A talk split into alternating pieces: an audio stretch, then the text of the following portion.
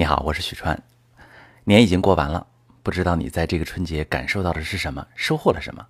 那么昨天我一个好朋友桃子啊，突然发微信跟我说，这个春节他自己变得成熟了。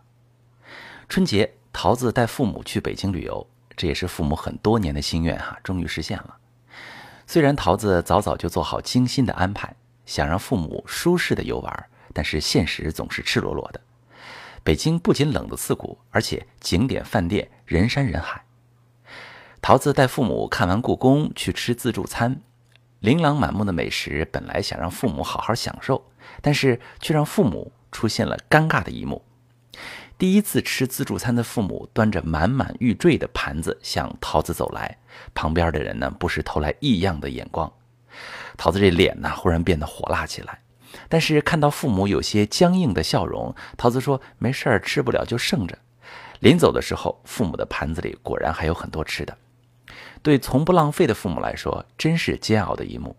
那一刻，桃子觉得自己特别丢人，有点想钻到地缝里的念头。在生活中，我们很多次的经历这样的场景：父母住酒店退房时，会把能用的洗漱用品全都拿走。在商家搞促销赠送时，父母亲总会抢到最前面。在我们看来是有点丢人没面子的事儿，在父母的世界里却是那样的自然。你会因为这件事情感到尴尬甚至生气吗？朋友们，每个人对待事物的方式不一样。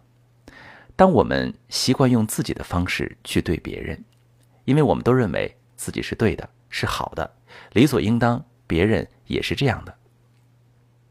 因为你从来没有真正懂过他，懂一个人是要用心来体会他的世界，这才是你对很多关系产生痛苦的根源。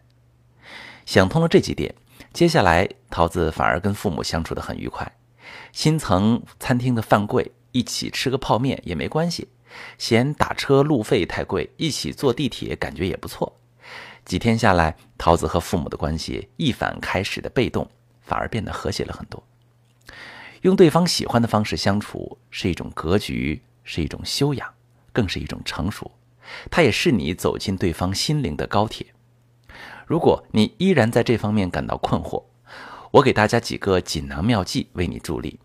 第一点，事情发生时，注意又是非危机事件哈，先停下来看看对方的反应，放下自己认为对的想法，允许对方本能的反应，比如说紧张、焦虑、唯唯诺诺。大声喧闹、喊叫等等。第二点，感同身受对方的方式，不要用自己大脑的经验来分析对错。第三点，试一试陪他一起度过这个过程。生活中，在自己世界里的人还是占大多数的。当你愿意走进别人的世界时，你就学会了用对方舒服的方式跟他相处，因为懂他的不容易，懂他的喜怒哀乐。你也会很容易走进对方的心里，这样的你一定会收获一份亲密的情感。祝福你，希望今天的分享对你有帮助。我呢准备了一套人际关系的干货课程，免费送给你。想获得我的人际关系课，加我的私人微信幺三幺四六八三二四八零，向我索取吧。